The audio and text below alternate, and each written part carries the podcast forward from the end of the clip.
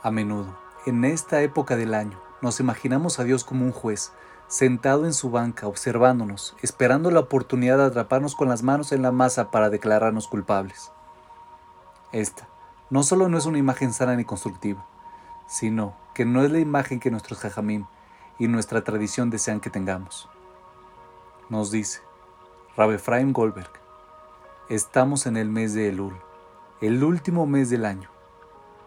Elul es una sigla formada por las letras iniciales de las palabras Anile Dodi Yo soy para mi amado y mi amado es para mí.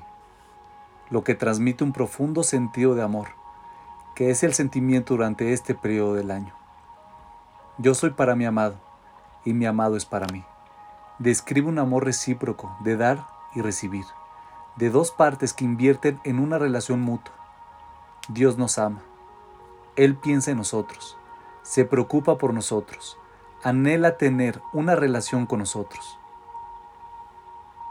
Que Dios nos ama significa que Él no está buscando la oportunidad de atraparnos o de castigarnos.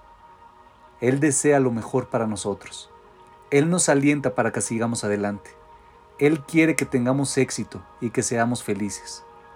Dios conoce todos nuestros defectos y nuestras fallas.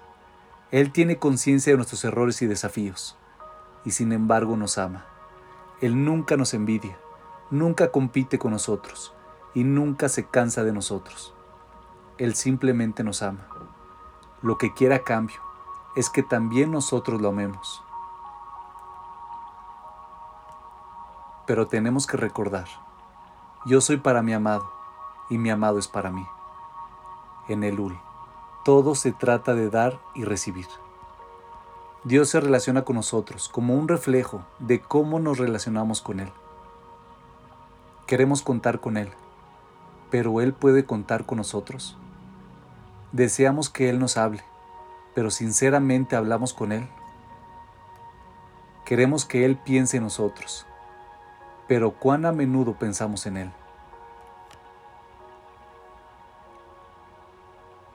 Hace algunos años vi que alguien llegaba al Minian en medio de la semana, cuando antes no venía demasiado a menudo.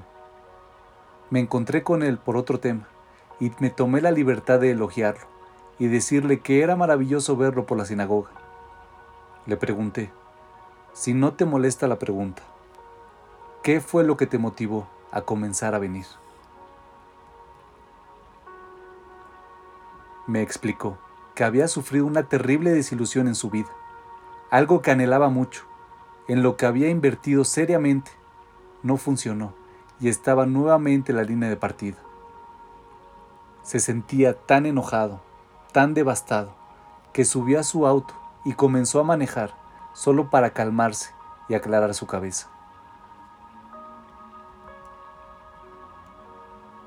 Mientras manejaba, comenzó a gritarle a Dios, ¿cómo pudiste hacerlo? ¿Por qué me has hecho esto? ¿Dónde estabas? Cuando dijo estas últimas palabras, de repente entendió algo. ¿Dónde estabas tú? Eso era exactamente lo que Dios se pregunta sobre él. Se sintió abrumado, no de enojo ni desilusión, sino por la sensación de cuán desilusionado debía estar Dios con él por haberlo sacado de su vida. En ese momento, él decidió que iba a comenzar a ir más a la sinagoga que iba a hablar más con Dios, a mostrarle a Dios un poco más de su amor. Anile Dodibe Dodoli, este es el mes de amor recíproco. Comienza a mostrarle a Dios un poco de amor y verás y sentirás que Dios te ama. Dios no necesita nuestras mitzvot. Él nos dio las mitzvot porque quiere que nos conectemos con Él, que pensemos en Él, que lo amemos y Él nos sabe inmensamente. Él nos brinda abundantes bendiciones. Si tan solo nos tomamos cada día el tiempo para pensar en esto, llegaremos a reconocer cuánta bondad, cuántas bendiciones recibimos que sobrepasan en gran medida lo que merecemos. Dios nos ama. La pregunta es, ¿nosotros le manifestamos también nuestro amor?